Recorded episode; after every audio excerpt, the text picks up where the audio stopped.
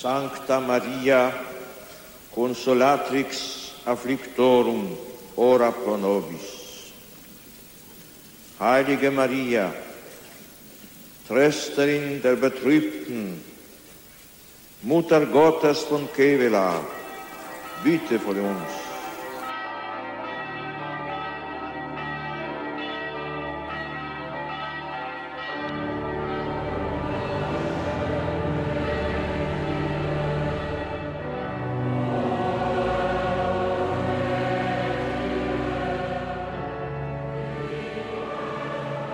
Denke, das spüre ich ein jedes Mal, wenn ich in Kevlar bin. Meine Last, mein Rucksack ist leichter, wenn ich mich wieder auf den Rückweg mache. Ich bin bereichert und beseelt. Ich kann den Alltag erleichtert angehen. Und das dürfen Sie mir glauben. Ich habe in den 40 Jahren viele zu meiner Rechten und Linken mit nach Kevlar und wieder zurück nach Köln kommen sehen. Es geht einem jeden so. Das ist wirklich das Bereichernde, wenn man sich hierhin auf den Weg macht.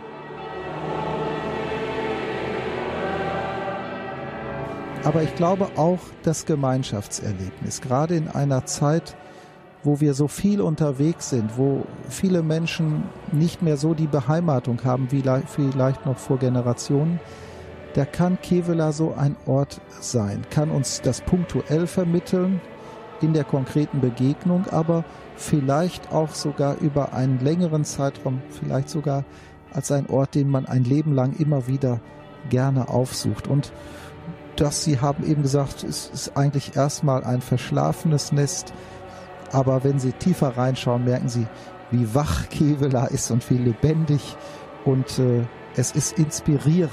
Also ich kann es nur jedem empfehlen, hier hinzukommen. Alle Dinge, die im Leben bei uns passiert sind, wurden mit Kevela abgestimmt. Also wir sind vorher nach Kevela gefahren und nachher vor irgendwelchen wichtigen Entscheidungen wieder. Dann kommen wir in Kevela an.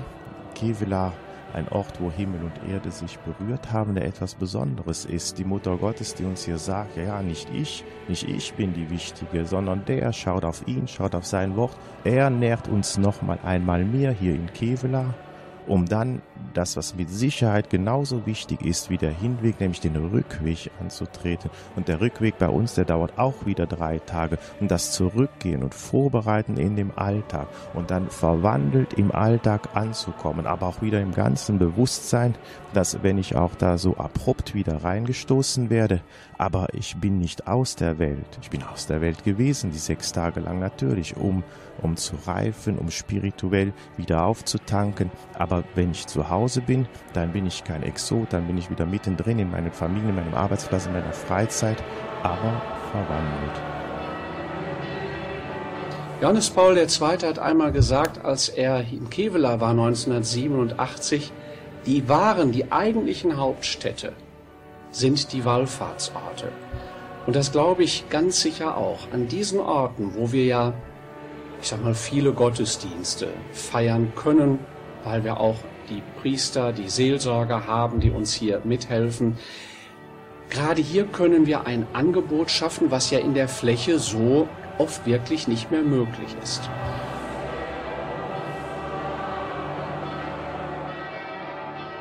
Für mich persönlich ist es so, wie man in das sein eigenes Geburtsdorf kommt und äh, dass man sich gleich zu Hause fühlt.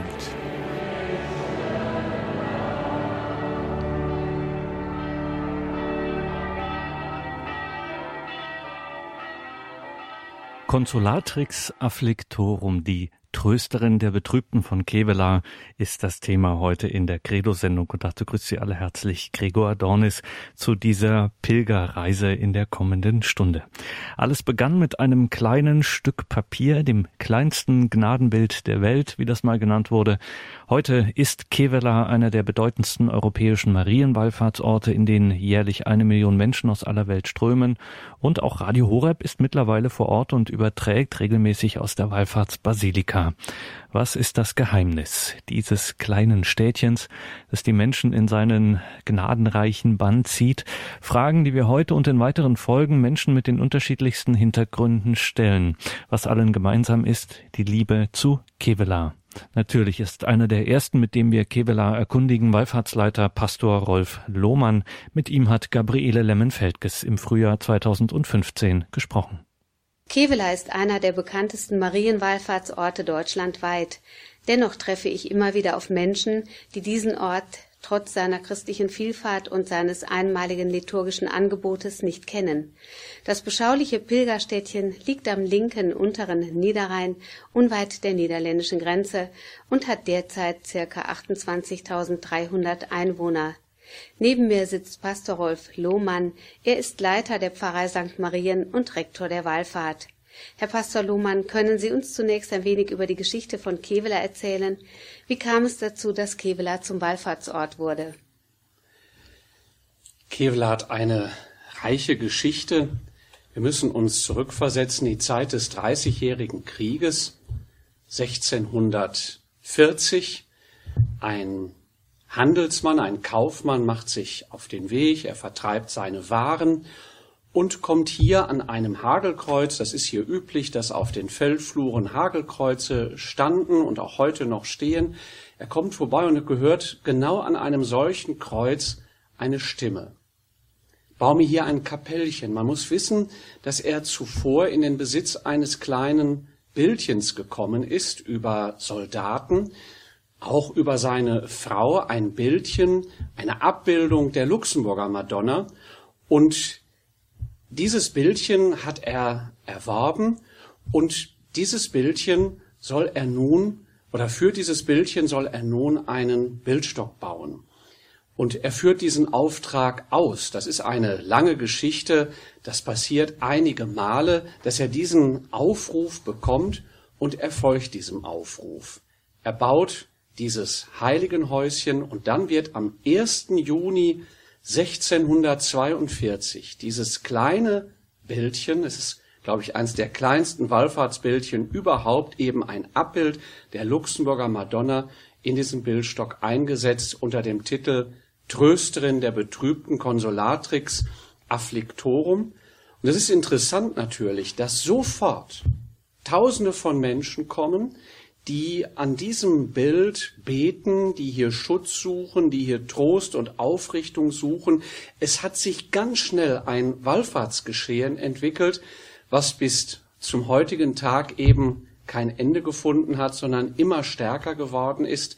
Und gerade dieser Titel, Trösterin der Betrübten, wir können ihn sehen im Kontext des Dreißigjährigen Krieges, was das für die Menschen bedeutet hat, Trost zu finden in diesen schweren Zeiten, aber das ist heute natürlich genauso. Die Menschen kommen, sie suchen Trost, Aufrichtung, Ermutigung, Stärkung des Glaubens und so hat sich dieser Wallfahrtsort immer stärker auch entwickelt.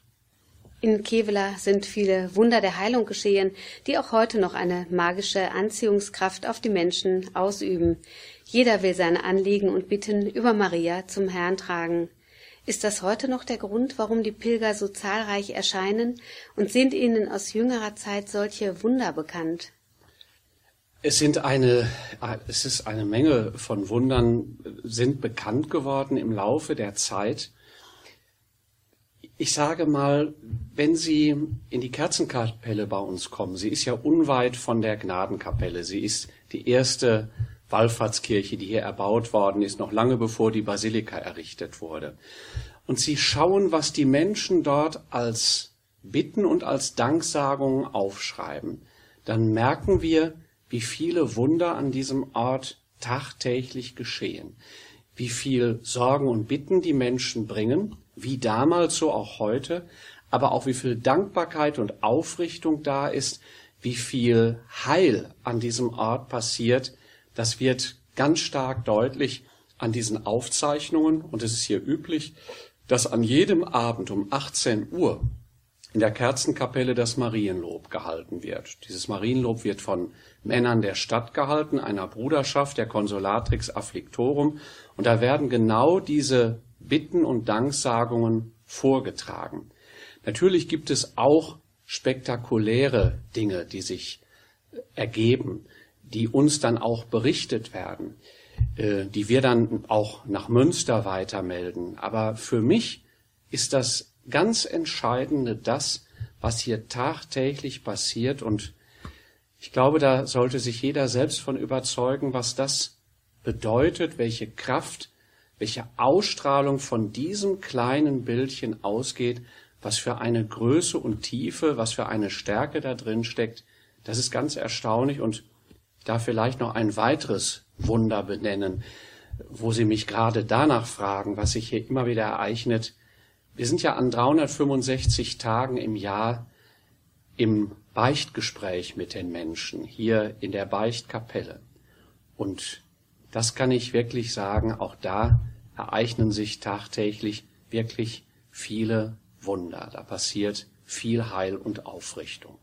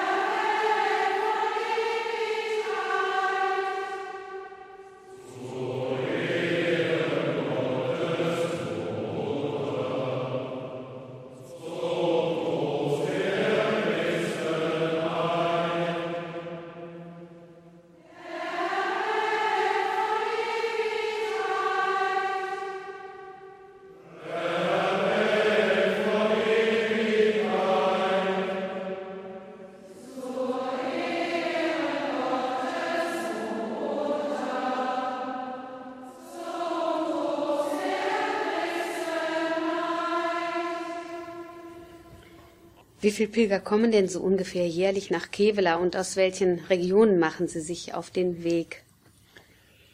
Ja, wir haben etwa eine Million Pilgerinnen und Pilger, die hierher kommen aus Deutschland, aus, aus dem gesamten Gebiet von Deutschland, aus den Benelux-Staaten, aber auch aus dem europäischen, aus dem weiteren europäischen Umland Natürlich sind hier die, ist hier die Region des Niederrheins, aber auch der westfälisch-münsterländische Teil, äh, die Bistümer Aachen, Köln, Essen, das Ruhrgebiet überhaupt. Äh, diese Menschen sind hier sehr präsent und es sind ja viele, viele Bruderschaften und Kevela-Gemeinschaften, die hier Jahr für Jahr herkommen mit Gruppen von 20. Das sind dann kleine Pilgergruppen, aber es gibt eben auch Gruppen, die durchaus 10.000 haben, wenn beispielsweise Tamilenwallfahrt ist oder wenn Messdiener Wallfahrt nach Kevlar ist, dann sind es eben auch große Gruppen. Ein weiterer Punkt, der immer stärker zunimmt, sind die Individualpilger, also die Pilger, die sich nicht unbedingt einer Gruppe anschließen, aber sich so hier auf den Weg nach Kevela machen und für mich natürlich erfreulich, gerade was die Fußpilgergruppen angeht, diese Gruppen wachsen, sie werden größer und es sind immer mehr junge Menschen und auch Familien dabei. Das ist schon eine interessante Entwicklung, wenn wir sehen, wie im Augenblick sonst Kirche auch gelebt und erlebt wird. Herr Pastor Lohmann, das darf ich an dieser Stelle anmerken. Sie sprechen hervorragend Niederländisch, was eine Zusammenarbeit mit den niederländischen Pilgern natürlich sehr erleichtert. Sie haben eben schon die niederländischen Pilger auch mit erwähnt. Wie sieht die Entwicklung der niederländischen Pilger aus und wie ist Ihr Kontakt zu den Niederländern beziehungsweise zu den ausländischen Pilgergruppen im Allgemeinen? Das ist ein nettes Kompliment, aber an der Sprache muss ich sicherlich noch einiges lernen. Aber es ist schon richtig. Für uns sind die Gruppen aus den Niederlanden ganz wichtige Gruppen, überhaupt aus dem Benelux-Bereich. Und die Niederländer sagen auch immer, Kevlar ist unser Wallfahrtsort. Er ist auch niederländischer Wallfahrtsort. Wir müssen uns vorstellen, dass wir zu Beginn zur Diözese Roermond, eine Stadt, die gar nicht weit von hier ist, gehört haben. Ich war vor kurzem noch zu einem Gespräch in Utrecht mit dem Kardinal Eick, mit den Weihbischöfen Worts und Hochenbohm und auch anderen Vertretern der Diözese.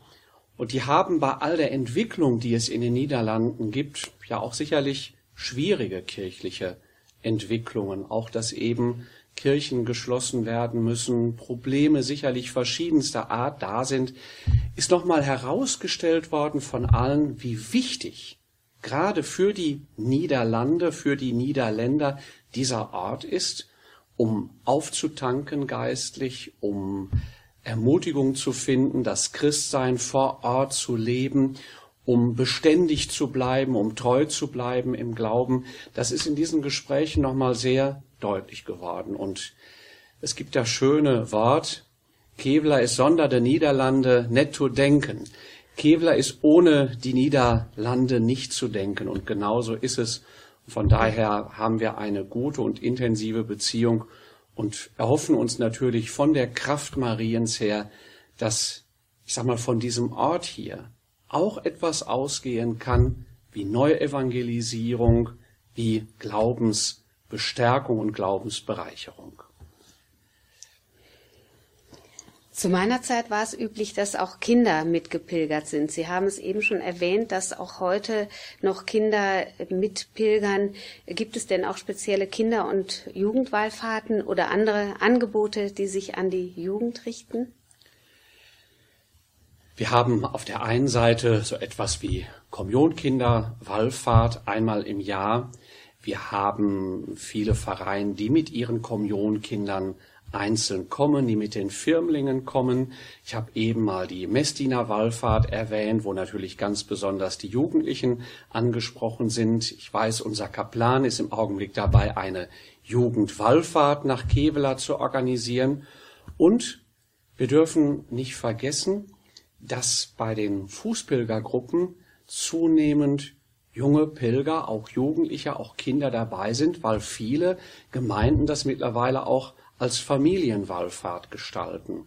Und da sind wir schon zuversichtlich, ähm, dass wir das verstärken können und dass wir von Seiten der Wallfahrtsleitung natürlich auf diese besonderen Wünsche und Bedürfnisse sowohl in der Liturgie als auch in dem, was wir darum herum hier am Kapellenplatz tun können, dass wir da noch Aufgaben haben, die wir gerne angehen möchten. Denn das ist die Zukunft der Kirche. Das klingt gut. Jetzt erübrigt sich vermutlich meine nächste Frage. Wie sehen Sie die zukünftige Bedeutung des Wallfahrtsortes Ortes in einer immer stärker werdenden säkularen Gesellschaft? Ja, Sie sprechen das an. Und es ist tatsächlich so. Was tut sich im kirchlichen Bereich? Welche Sorgen haben wir da im Augenblick in Deutschland, in Europa?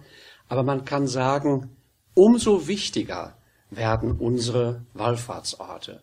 Johannes Paul II. hat einmal gesagt, als er in Kevela war 1987, die wahren, die eigentlichen Hauptstädte sind die Wallfahrtsorte.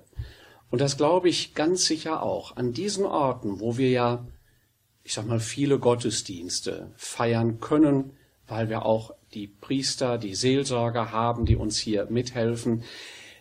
Gerade hier können wir ein Angebot schaffen, was ja in der Fläche so oft wirklich nicht mehr möglich ist. Und umso wichtiger wird es, dass von hier aus, von so einem Gnadenort, von so einem Heiligtum aus Impulse ausgehen für das Glaubensleben insgesamt. Wir bereiten im Augenblick das 375-jährige äh, Wallfahrtsjubiläum vor, zusammen mit Katholiken aus Belgien, aus Scherpenhövel, aus Luxemburg aus der Stadt Luxemburg. Und wir haben da schon gesagt, wir wollen den Gedanken Europas in den Blickpunkt rücken und die Evangelisierung. Man kann auch sagen, die Neuevangelisierung Europas. Ich bin mir sicher, dass ein Pilgerort wie Kevlar hier große Aufgaben hat und dass wir im Gebet hier vor Ort, im Gebet mit den Pilgern, aber dass eben auch von hier, von dieser Präsenz Mariens, solche Impulse der Evangelisierung, der Neuevangelisierung ausgehen. Und das wird ein ganz, ganz wichtiger Dienst in der Zukunft sein. Und welche Rolle spielt aus Ihrer Sicht die Präsenz von Fernsehen, Radio und Internet in Kevela als Bindeglied quasi der Pilger? Und wie sind Ihre Pläne für die Medienpräsenz der Zukunft?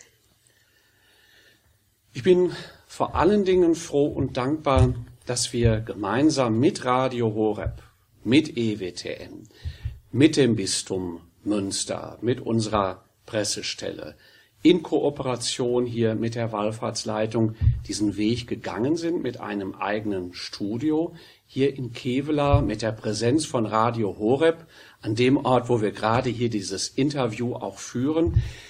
Ich bin mir ganz sicher, dass das ganz nötig ist, dass das ganz notwendig ist, dass wir durch die Medien die Botschaft des Evangeliums verbreiten, dass wir diese Botschaft weitergeben und dass die Medien dabei eine wichtige Stütze sind, wirklich geführt vom Heiligen Geist. Und deswegen bin ich dankbar, dass wir diesen Anfang gemacht haben durch unterschiedliche Sendungen, durch Übertragungen von Gottesdiensten und hoffe, dass wir diesen Weg gut fortsetzen unter dem Segen Gottes und dass dieser Weg auch genau dazu beitragt, was ich eben sagen wollte, nämlich, dass wir damit die Botschaft des Evangeliums in die Herzen der Menschen bringen.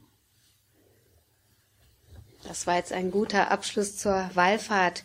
Wie ich eingangs bemerkt habe, sind Sie nicht nur Rektor der Wallfahrt, sondern Sie leiten auch die Pfarrei St. Marien, der auch diverse Kirchen unterstellt sind. Das ist ein breites Spektrum an Arbeit, das Ihnen da obliegt. Wie groß ist Ihre Gemeinde und wie viele Kirchen unterstehen Ihrer Obhut?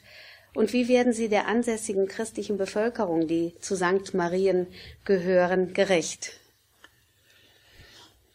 Ja, Sie haben recht, da kommen Aufgaben zusammen, aber ich finde, es ist eine gute Verbindung, Pastor einer Gemeinde zu sein und auch Pastor der Pilger zu sein. Das ist unsere allererste Aufgabe, Seelsorger zu sein vor Ort und Seelsorger auch für die Gruppen, die hierher kommen, auch für die äh, Einzelpilger. Unsere Pfarrgemeinde St. Marien mit etwa fünfeinhalbtausend Katholiken, also für heutige Verhältnisse eine kleine Pfarrei, hat natürlich immer eine doppelte Aufgabe. Sie ist Pfarrei im normalen Sinn mit Kindergärten, Schulen, mit all den Gruppen, Vereinen und Gremien, wie das in jeder anderen Pfarrei auch ist. Aber unsere Pfarrei St. Marien hat eben immer auch die Aufgabe, Gastgeber zu sein, gute Gastgeber zu sein für die hier eintreffenden Pilger und Gruppen. Und ich muss wirklich sagen, ich bin sehr erfreut, mit welcher Kraft und Intensität unsere Gruppen und Vereine hier tätig sind und diese Doppelaufgabe auch wirklich schultern. Ein weiteres Thema, das Kevela so sehens- und hörenswert macht, ist die außergewöhnliche Orgel der Basilika. Sie verfügt über 135 Register und ist die größte deutschromantische Orgel der Welt. Und Sie, lieber Pastor Lohmann, verfügen über einen wunderbaren Organisten, der es mit Hingabe versteht, dieser Orgel den richtigen Klang zu verleihen. Ja, darüber sind wir natürlich sehr froh. Ich komme ja gerade aus dem Hochamt. Wir feiern heute das Hochfest Marie Verkündigung.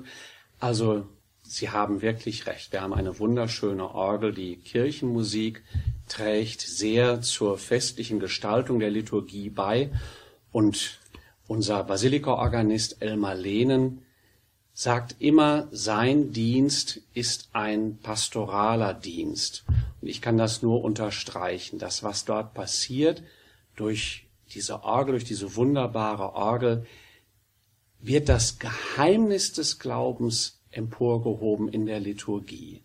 Es wird uns verdeutlicht. Wir werden durch das Spiel der Orgel, durch die Meditation diesem Geheimnis näher zugeführt. Das gilt für unseren Basilika-Organisten, das gilt für all unsere Musiker, die hier tätig sind, äh, ob es der Chordirektor ist, ob es der weitere Organist ist, ob es unsere Chöre und Gruppen sind. Ich bin sehr froh darüber und auch ein wenig stolz darauf, äh, dass wir hier solche guten Kräfte haben, die ihren Dienst verstehen vom Evangelium her. Der Niederrhein hat eine Vielzahl von Heiligen, Seligen und sonstigen berühmten Gläubigen hervorgebracht. Haben Sie dafür eine Erklärung oder was glauben Sie, woran das liegt?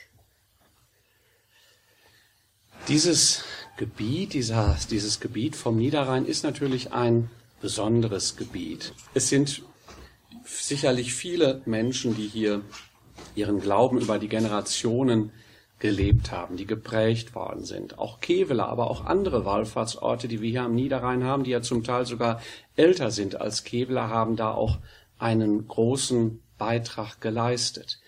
Ich denke natürlich, wenn wir hier in Kevela sind, auch besonders an Karl Leisner. Karl Leisner, der sich bekannt hat in der Zeit des Nationalsozialismus zum Glauben, der dann ins Konzentrationslager nach Dachau gekommen ist, dort zum Priester geweiht wurde. Er ist mir hier in Kevlar besonders nah, weil wir seinen Kelch hier vor Ort haben. Und unter diesem Kelch steht ein Wort, aus diesem Kelch tranken viele Priester Kraft zum Martyrium. Das macht natürlich etwas deutlich. Wir nehmen diesen Kelch an bestimmten Märtyrergedenktagen und Festen und wenn man dann so einen Kelch in der Hand hält, die Eucharistie feiert, dann wird einem deutlich, was für ein Zeugnis gegeben wurde für den Glauben und wie stark dieser Glaube hier auch verankert ist. Ich glaube nicht, dass das eine Spezifikation hier des Niederrheins ist, aber es ist hier sicherlich ein besonderes Gebiet, auch durch unseren Wallfahrtsort, auch durch unsere Marienstadt Kevela. Neben den berühmten Persönlichkeiten kommt auch die sakrale Kunst in den verschiedensten Richtungen in Kevela nicht zu kurz. Können Sie uns kurz schildern, über welche Schätze Sie hier wachen? Einen haben Sie jetzt gerade schon erwähnt. Ja, das ist ein besonderer Schatz Ansonsten haben wir natürlich in den Kirchen und Kapellen aus den unterschiedlichen Zeiten, wenn man mal sieht, die Entstehung der Gnadenkapelle äh, nach der Einsetzung des Gnadenbildes, dann die Kerzenkapelle in ihrer Besonderheit, die ja auch bald danach schon entstanden ist. Ähm, Im Priesterhaus haben wir viele wunderbare äh, Kunstwerke aus den verschiedensten Jahrhunderten. Auch mit dem Bau dieses Hauses ist ja recht bald nach Beginn der Wallfahrt begonnen worden, um die Wallfahrt zu strukturieren. Es ist ja heute Bildungs- und Exerzitien- und Pilgerhaus hier am Kapellenplatz. Die Basilika, wir haben gerade das 150-jährige Jubiläum gefeiert mit einer reichen Ausstattung. Ich könnte gar nicht einzelne Punkte herausnehmen. Dafür ist es, glaube ich, wichtig, sich das hier vor Ort wirklich anzuschauen und auf sich wirken zu lassen ich muss auch sagen, sakrale Kunst ist für mich immer wichtig im Blick auf das, was wir damit feiern. Sakrale Kunst ist ja nicht einfach irgendetwas Museales, sondern ein Kelch, der einmal gestiftet wurde, eine Monstranz, die einmal gestiftet wurde, hat ja einen ganz großen Dienst, nämlich den Dienst eben, Jesus Christus in den Blickpunkt zu rücken. Und da haben wir wirklich wunderbare Kunstwerke aus all den Jahrhunderten, aber auch diese Kunstwerke haben eine dienende Funktion, ähnlich wie ich das eben sagen konnte von der Kirchenmusik, von der Orgel, denn das ist an einem solchen Ort wichtig, dass das alles dienstbar wird für das Eigentliche. Wie Maria das auch tut. Sie sagt, was er euch sagt, das tut. Das ist unser Dienst und das ist unsere Aufgabe, auch der Kunstwerke, auch der Orgel, auch all der anderen Dinge, die wir hier haben.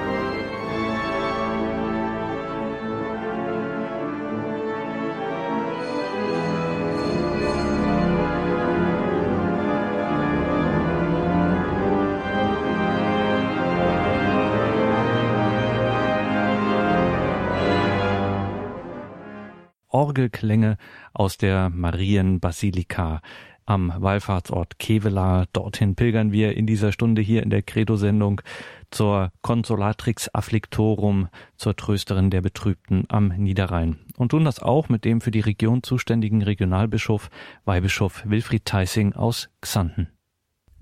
Herr Weihbischof, Sie sind ein Urgestein der Region, das kann man schon so sagen. Trotzdem die Frage, wissen Sie noch, wann Sie das erste Mal in Kevela waren?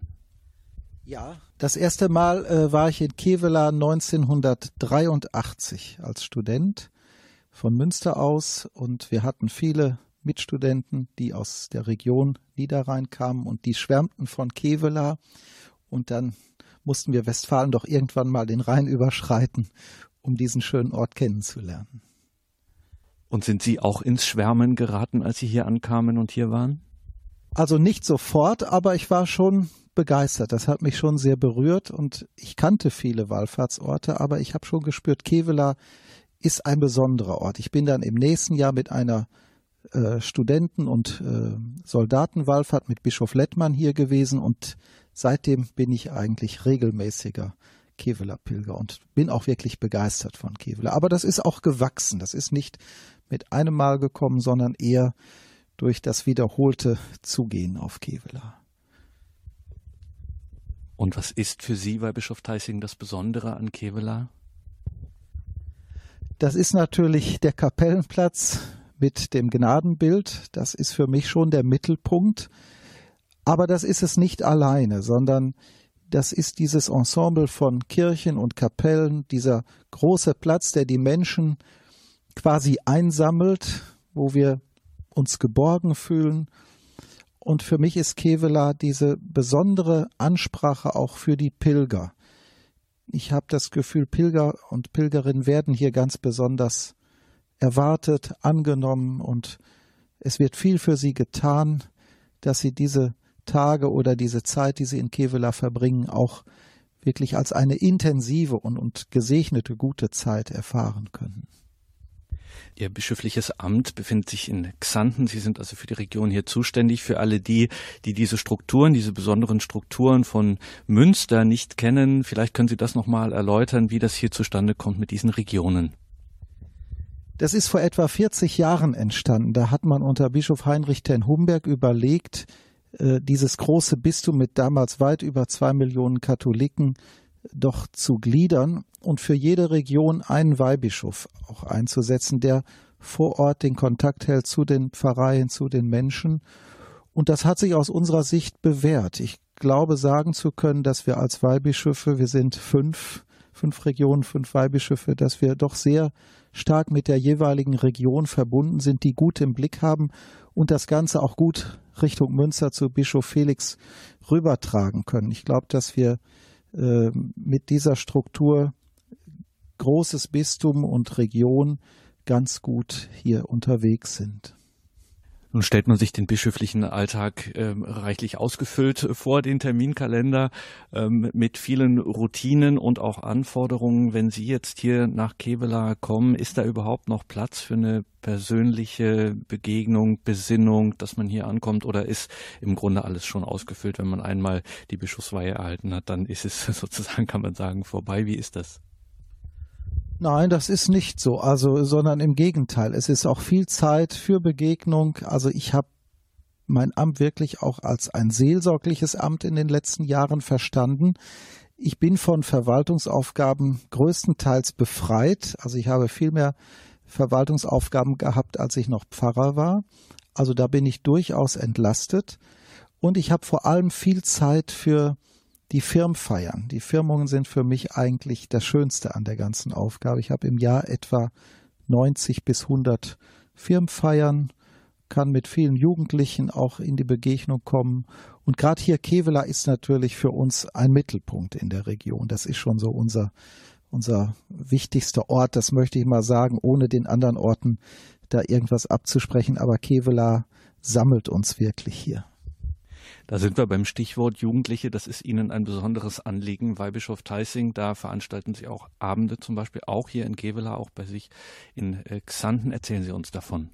Ja, in Xanten hat das vor einigen Jahren begonnen. Da habe ich mal einige Mitbrüder, Pastoralreferenten und Referentinnen angesprochen. Kennt ihr Jugendliche, die sich vielleicht zum Thema Berufung im weitesten Sinne mit anderen austauschen wollen. Und obwohl wir Schnee und Eis hatten, kam beim ersten Treffen gleich über 20.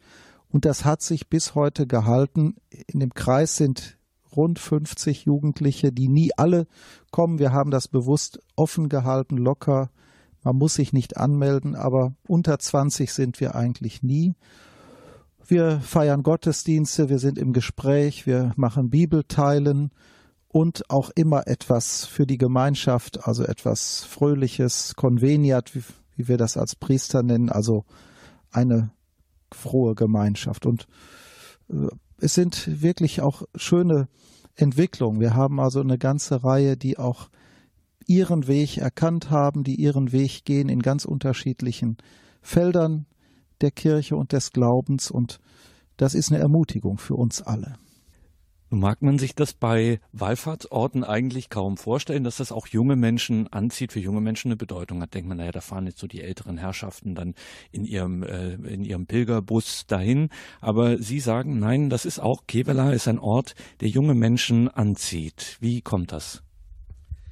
Also das bestätigt Pastor Lohmann hier immer wieder, der Leiter der Wallfahrt. Er sagt, dass die äh, Gruppen mit jungen Menschen deutlich zunehmen, vor allem auch als Fußpilgergruppen Offensichtlich gibt es da eine Sehnsucht, erst einmal auf dem Weg zu sein, Gemeinschaft unterwegs zu erleben, aus dem Alltäglichen herauszukommen und sicher auch nochmal ja auf die Spur der, des eigenen Lebens zu kommen, nochmal zu verinnerlichen, woher kommt eigentlich mein Leben, was bedeutet es, hier zu leben? Und wo kann ich Antworten finden auf wesentliche Fragen. Da ist Kevela sicher ein Angebot, eine Hilfe und neben Kevela sicher auch viele unserer Wallfahrtsorte. Ich glaube, dass Wallfahrt wieder in der mobilen Gesellschaft, in der wir leben, auch äh, zunehmend Bedeutung gewinnt.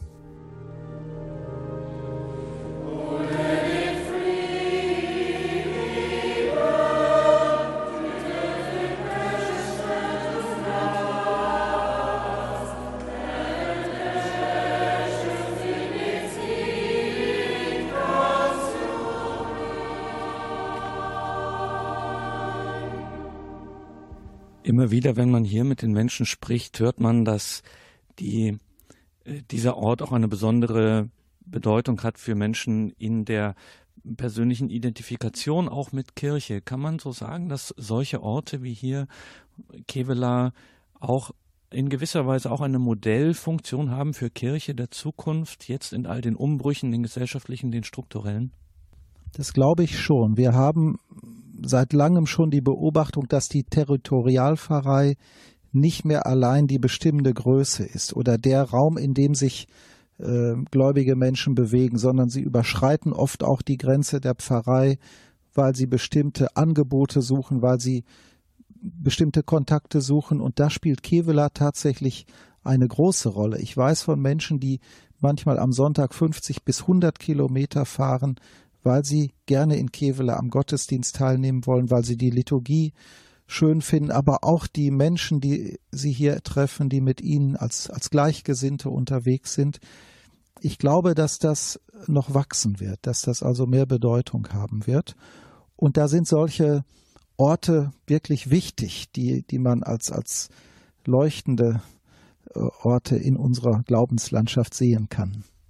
Und Kevela steht sicherlich auch für ein Phänomen, das man bei Wallfahrtsorten der katholischen Kirche beobachten kann, eigentlich ein verschlafenes Nest, wie man sagen würde, äh, bei dem sich aber die ganze Welt einfindet. In, gerade in diesen globalisierten Zeiten ist das doch auch ein erstaunliches äh, Phänomen, dass sich hier Weltkirche quasi äh, manifestiert an so einem kleinen Orten, wo man ganz familiär ähm, zusammen ist. Inwiefern ist das auch für ein Bistum wie Münster und für Ihre Region Xanten von Bedeutung, dass sich hier so äh, länderübergreifend, nationenübergreifend getroffen wird?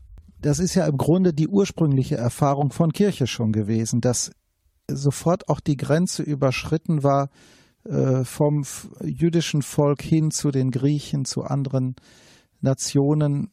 Das kennzeichnet uns als katholische Kirche doch, dass wir weltumspannt sind. Und das kann man auch in so einem kleinen Ort wie Kevela erleben. Und das ist hier von Anfang an so gewesen. Wir haben die Verbindung nach Luxemburg vom Ursprung her, die Niederlande, Belgien und die vielen verschiedenen Bistümer in Deutschland. Und es kommen auch Menschen noch weit über diesen Bereich hinaus.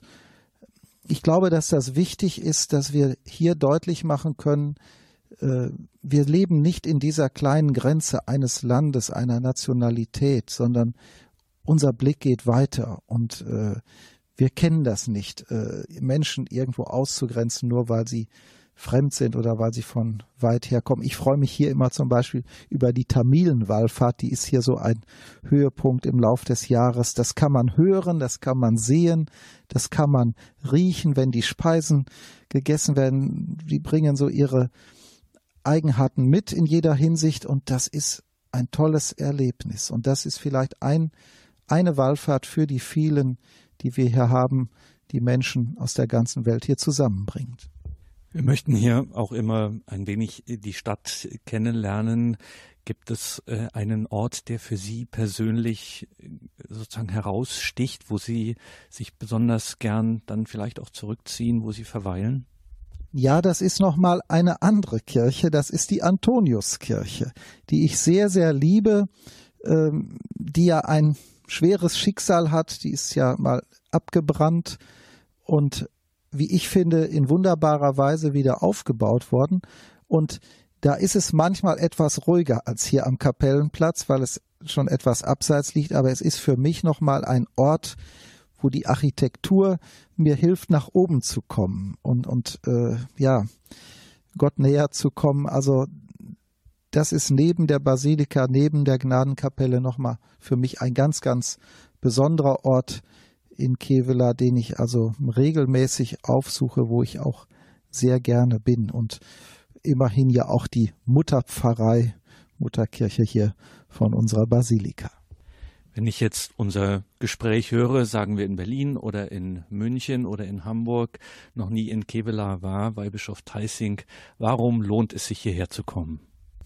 Es lohnt sich einmal mit Maria, der Trösterin der Betrübten, hier in Kontakt zu treten, die hier eine besondere Ausstrahlung hat, die vielen Menschen hier schon geholfen hat. Es gibt so viele, die auch sagen können, was sie hier konkret auch erlebt haben in ihrer, mit ihrer Bitte, mit ihrer Hinwendung an Maria. Ich glaube, dass das ein wichtiger Punkt ist. Aber ich glaube auch das Gemeinschaftserlebnis, gerade in einer Zeit, wo wir so viel unterwegs sind, wo viele Menschen nicht mehr so die Beheimatung haben wie vielleicht noch vor Generationen, da kann Kevela so ein Ort sein, kann uns das punktuell vermitteln in der konkreten Begegnung, aber vielleicht auch sogar über einen längeren Zeitraum, vielleicht sogar als ein Ort, den man ein Leben lang immer wieder gerne aufsucht. Und das, Sie haben eben gesagt, es ist eigentlich erstmal ein verschlafenes Nest, aber wenn Sie tiefer reinschauen, merken Sie, wie wach Kevela ist und wie lebendig und äh, es ist inspirierend. Also ich kann es nur jedem empfehlen, hier hinzukommen. Bei Bischof Theissing empfiehlt eine Pilgerreise nach Kevela zur Consolatrix Afflictorum der Trösterin der Betrübten. In unmittelbarer Nähe zu Kevela liegt Weze mit seinem imposanten Schloss Wissen. Hausherr Raphael Baron von Loh ist verantwortlich für das malerische historische Ensemble, die vielen Hausunternehmen, etwa das Hotel, Schloss Wissen, den Gutsbetrieb oder auch die zukunftsweisende Biogasanlage. Das Geschlecht derer von Lohe hat nicht nur eine innige, sondern auch eine ausgesprochen originelle Verbindung zu Kevela. Welche genau? Darüber hat Gabriele Lemmenfeld Tages mit Raphael Baron von Lohe gesprochen. Malerisch liegt das Wasserschloss Wissen an der B9 auf halbem Wege zwischen Weze und Kevela am linken unteren Niederrhein. Die erste urkundliche Erwähnung stammt aus dem 14. Jahrhundert. Die prachtvolle Schlossanlage ist im Besitz der Familie von Loh. Neben mir sitzt Baron Raphael von Loh, der derzeitige Besitzer des Schlosses. Baron Loh, seit wann genau ist das Schloss im Besitz Ihrer Familie und können Sie uns die Geschichte des Schlosses ein wenig näher bringen? Gerne. Unsere Familie ist seit 1461 hier in Wissen, eigentlich kommend äh, aus Marl bei Recklinghausen und äh, hat Wissen im Rahmen einer Mitgift erworben. Und seit 1461 äh, ist sie hier und hat in der Zeit viel gebaut. Äh, ursprünglich äh, war wissen eine reine Wehranlage, die an der Niers lag und ist dann Mitte des 16. Jahrhunderts äh, in ein Renaissance-Schloss umgebaut worden, im Grunde dann als Residenz. Dann 1780, 1870, 1969 bis 73 nochmal komplett umgebaut, so, bis es dann den heutigen, die heutige Fassung bekommen hat. Und in der Zeit äh, ist es eben immer im Besitz der Familie gewesen. Als mein Vater äh, mir den Besitz 1989 übertragen hat, äh, sprach er scherzhaft vom Hektar denkmalgeschützter Dachfläche und um den darf ich mich seither kümmern. Eine große Aufgabe. Der Sitz des Schlosses befindet sich auf Wezer Gemeindegebiet, dessen Bürger Sie auch sind. Dort befindet sich auch Ihre Heimatpfarre St. Cyriakus. Allerdings gehört zu Ihrem Schloss eine wunderbare Kapelle, in der, wenn ich mich recht erinnere, früher regelmäßig Gottesdienste zelebriert wurden. Ich erinnere mich deshalb daran, weil meine Freundinnen, die auf den umliegenden Höfen beheimatet waren, die heilige Messe in ihrer Schlosskapelle mitfeiern durften. Und ich muss gestehen, im Geheimen habe ich sie darum natürlich ein wenig beneidet. Aus welcher Zeit stammt denn Ihr Juwel und können Sie uns gedanklich mit in die Kapelle hineinnehmen? Also die erste Kapelle in Wissen, die gab es bereits 1401. Das war allerdings eine, wo ihre Freundinnen nicht die heilige Messe hätten mitfeiern können. Das war eine reine Hauskapelle, nur für die Familie.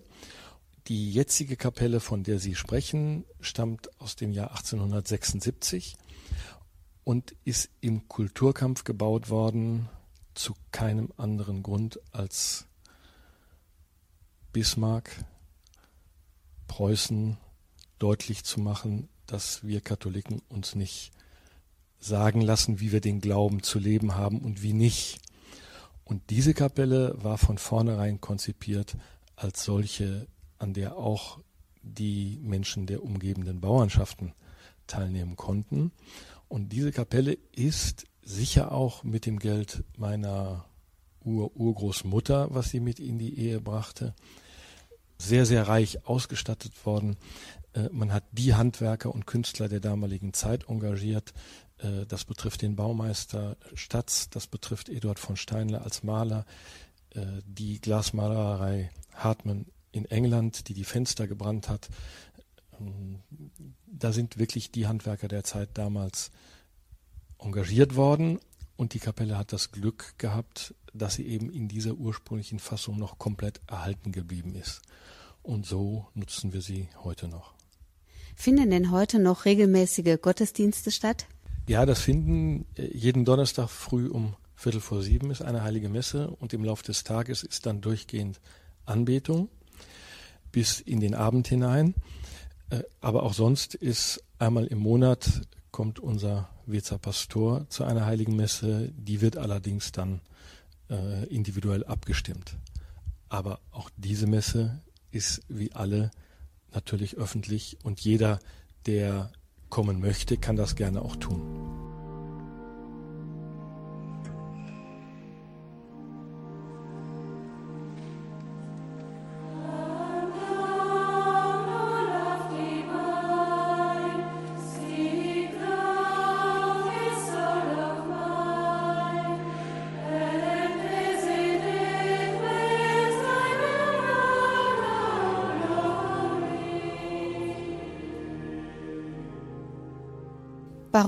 In Ihrem Leben spielt die geistliche Haltung eine große Rolle. Das liegt sicherlich nicht zuletzt auch an der Nähe zu Kevela, auf die wir nachher noch zu sprechen kommen. Sie sind sehr offen für Glaubensthemen und fühlen sich verantwortlich, diese auch mit zu gestalten. So ist Ihr Schloss auch ein Treffpunkt für geistliche Gemeinschaften geworden. Um welche Gemeinschaften handelt es sich dabei und an wen richtet sich dieses Angebot? Gut, dieses Angebot richtet sich generell natürlich an solche Gemeinschaften, mit denen wir auf irgendeinem Wege persönlich in Kontakt sind. Dazu gehört zum Beispiel die Gemeinschaft Tutus Tus, äh, in der unsere Kinder sehr engagiert waren, die hier Jugendcamps und ein Familienwochenende durchführt.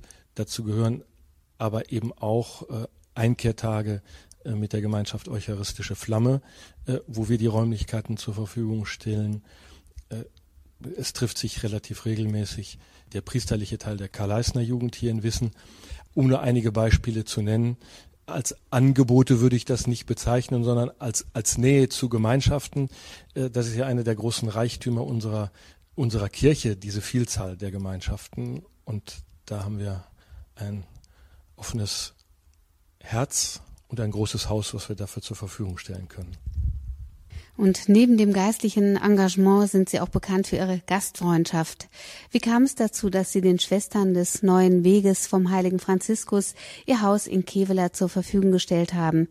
Dies ist ja alles andere als selbstverständlich. Das hat es ja immer wieder gegeben in der katholischen Kirche, dass es Gemeinschaften gegeben hat, die sich aus Muttergemeinschaften ausgegliedert haben. Und so kamen eben irgendwann diese Schwestern zu uns und die haben auch eine Zeit lang hier in Wissen selbst gewohnt und dann starb meine Großmutter in Kevela, damit wurde das Haus frei und dann sind sie dorthin für ein gutes Jahr umgezogen. Ihre Familie ist seit vielen Jahrhunderten mit der Wallfahrt in Kevela sehr verbunden. Das liegt sicherlich nicht zuletzt daran, dass die Gnadenkapelle sich auf ihrem Grund befindet. Die Kevelarer Heide oder der Kapellenplatz, wie er heute genannt wird, befindet sich ja nach wie vor in ihrem Besitz. Baron Loh, können Sie uns den geschichtlichen Hintergrund ein wenig näher erläutern?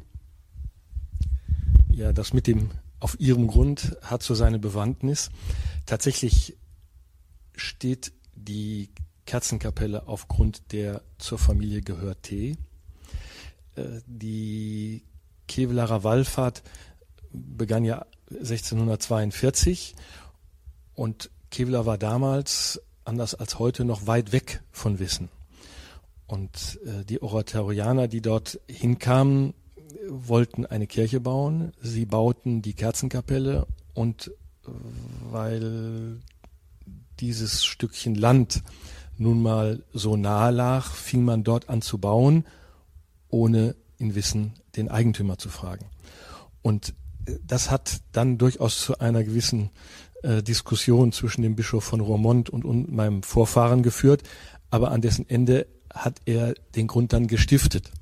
In Kevela geistert immer noch äh, der Gedanke um, dass unsere Familie Eigentümer wäre, äh, vor dem Hintergrund, dass die Stiftung eine Auflage hatte, nämlich, dass wenn das Kevelarer Gnadenbild einmal aus Kevela wegkäme, und damit der Stiftungszweck nicht mehr erfüllt wäre, der Grund und Boden wieder an die Familie zurückkommt. Wo wir uns gerade mit der Wallfahrt befassen, Sie sind Mitglied der Bruderschaft Consolatrix Afflictorum. Was müssen unsere Hörer sich darunter vorstellen und welche Funktion hat diese Bruderschaft und wer sind die Mitglieder?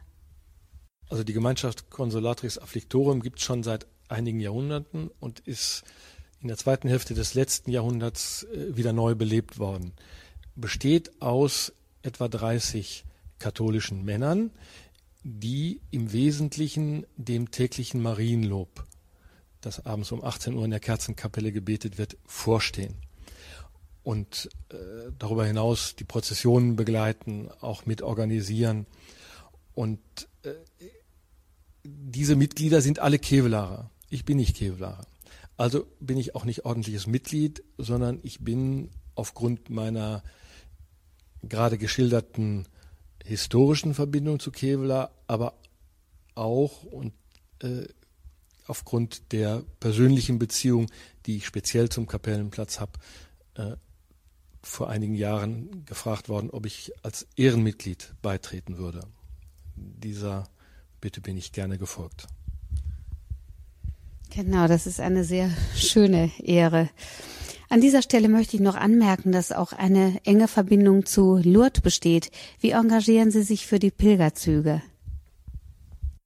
Seit Anfang der 70er Jahre gibt es hier am Niederrhein ja die Krankenbruderschaft Rhein-Maas, die von hier aus Pilgerfahrten nach Lourdes organisiert. Und seit etwa 15 Jahren startet diese Krankenbruderschaft mit ihrem Pflegeteam, was aus 60 bis 70 Personen besteht, hier von Wissen aus und beendet die Wallfahrt auch hier wieder. Und das Zweite, das diese Krankenbruderschaft am 2. Juli Wochenende eines jeden Jahres hier in Wissen das Parkfest organisiert. Das ist eine Benefizveranstaltung und die Erlöse ermöglichen es der Krankenbruderschaft, Pilger, die diese Fahrt aus eigenen Mitteln nicht bestreiten können oder nur zum Teil bestreiten können, äh, diese eben nach Lourdes mitzunehmen. Und mit dieser Krankenbruderschaft bin ich sehr verbunden und unsere Familie eben auch. An dieser Stelle auch an Sie, liebe Zuhörer und Zuschauer, eine herzliche Einladung zum Parkfest. Das sind große Dienste am Herrn, die Sie da so ganz nebenbei leisten, denn hauptberuflich sind Sie ja auch noch Unternehmer.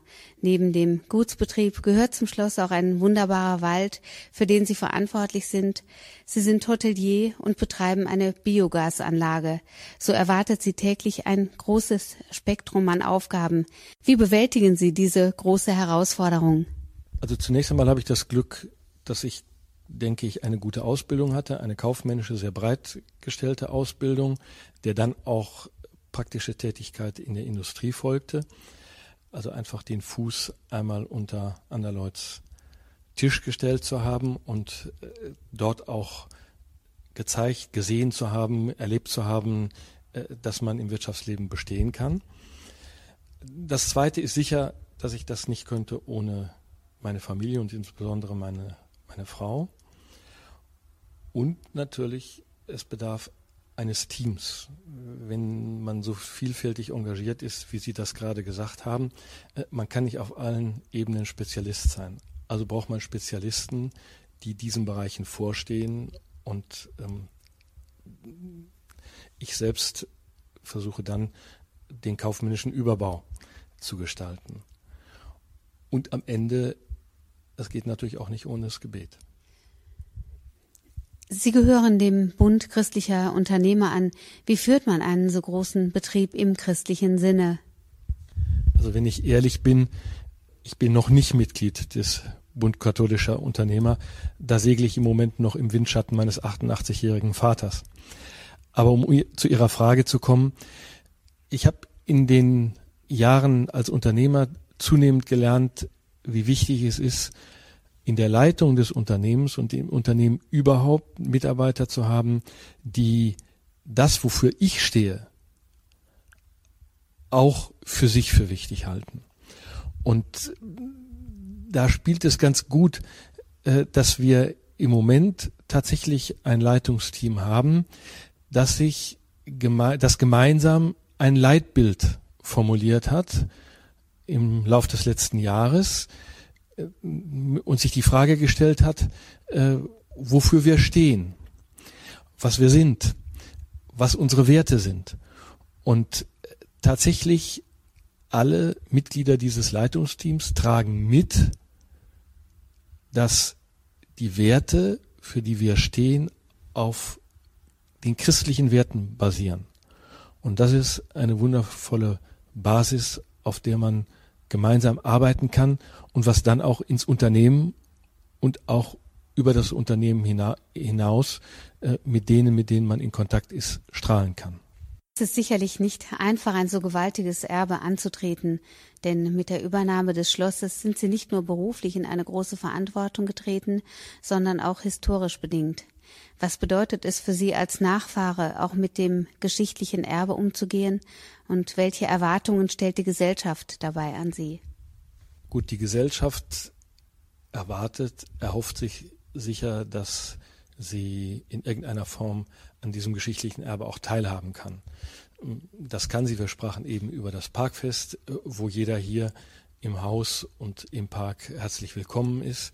Das kann sie über Familienkonzerte, also über punktuelle Möglichkeiten, äh, hier nach Wissen zu kommen.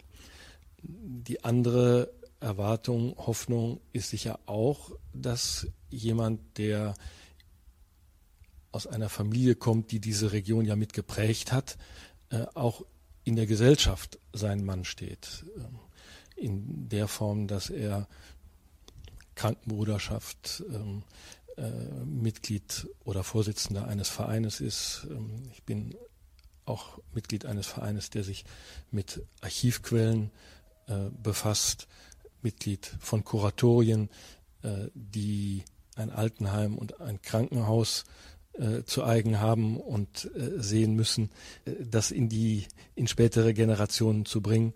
Also insofern, das sind sicher zwei Ebenen, die wo die Familie oder derjenige, der hier in Wissen ist, dann auch gefragt ist.